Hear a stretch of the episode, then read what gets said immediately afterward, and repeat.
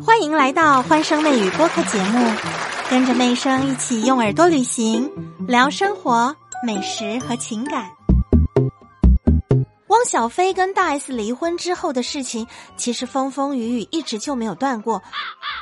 不过今天妹生感觉真的需要特别播出一集来做节目，说一说我心里的看法。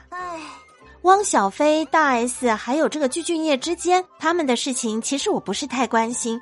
主要我在汪小菲的直播里头听到了一个重点，因为妈妈大 S 拒绝让孩子回北京，所以他们的大女儿月儿打电话跟汪小菲哭诉。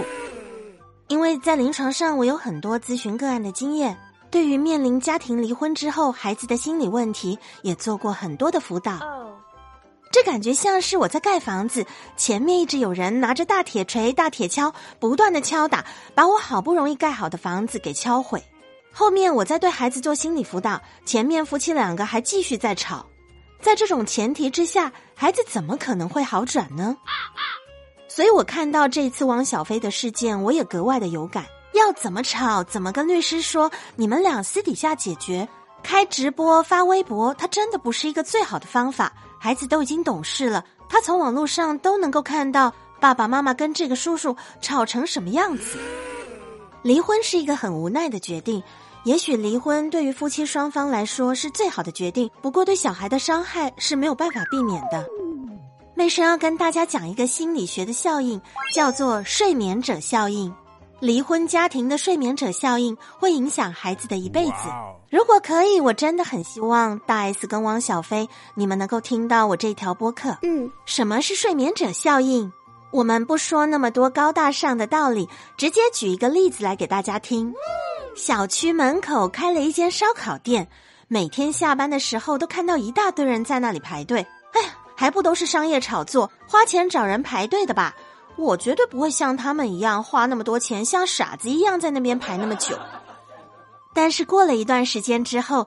突然有一天，你会发现自己打脸了，居然不自觉的出现在队伍里头，想要尝尝看这个烧烤到底有什么特别的，就好像睡着了，对很多事情感觉模模糊糊的。我们对这些信息的内容会慢慢的分离分离，就算你没有办法接受，就算你抗拒，你打从心里不接受，最终呢还是会受到影响。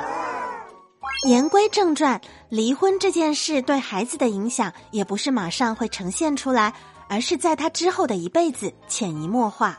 香港的艺人张柏芝，他在媒体访谈当中也说过，童年时期父母的离婚对他并没有产生特别的影响，他也认为自己的婚姻应该不会走上这样的路，但是最后呢，他还是离婚了。但是事实上，并不是像张柏芝想的这样。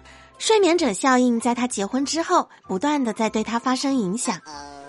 如果在离婚前后，父母亲没有采取积极的应对策略，帮助孩子能够应对父母要离婚的这个状况的话，那孩子将会一直被动的被改变，这就会导致孩子出现很多心理问题。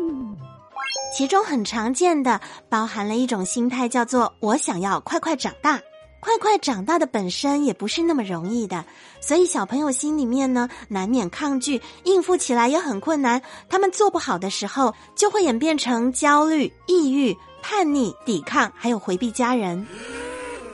夫妻双方如果确定要离婚，或者正在谈离婚的条件，应该管理好自己的情绪，不要把自己的情感压力这种负面的能量过多的转移给孩子。嗯。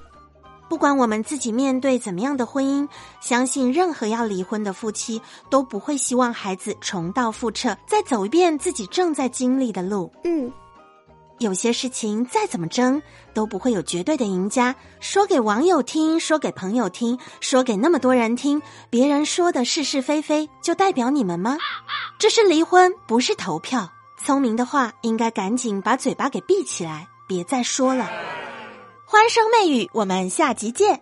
现在就订阅专辑，可别错过最有趣的热点话题啦！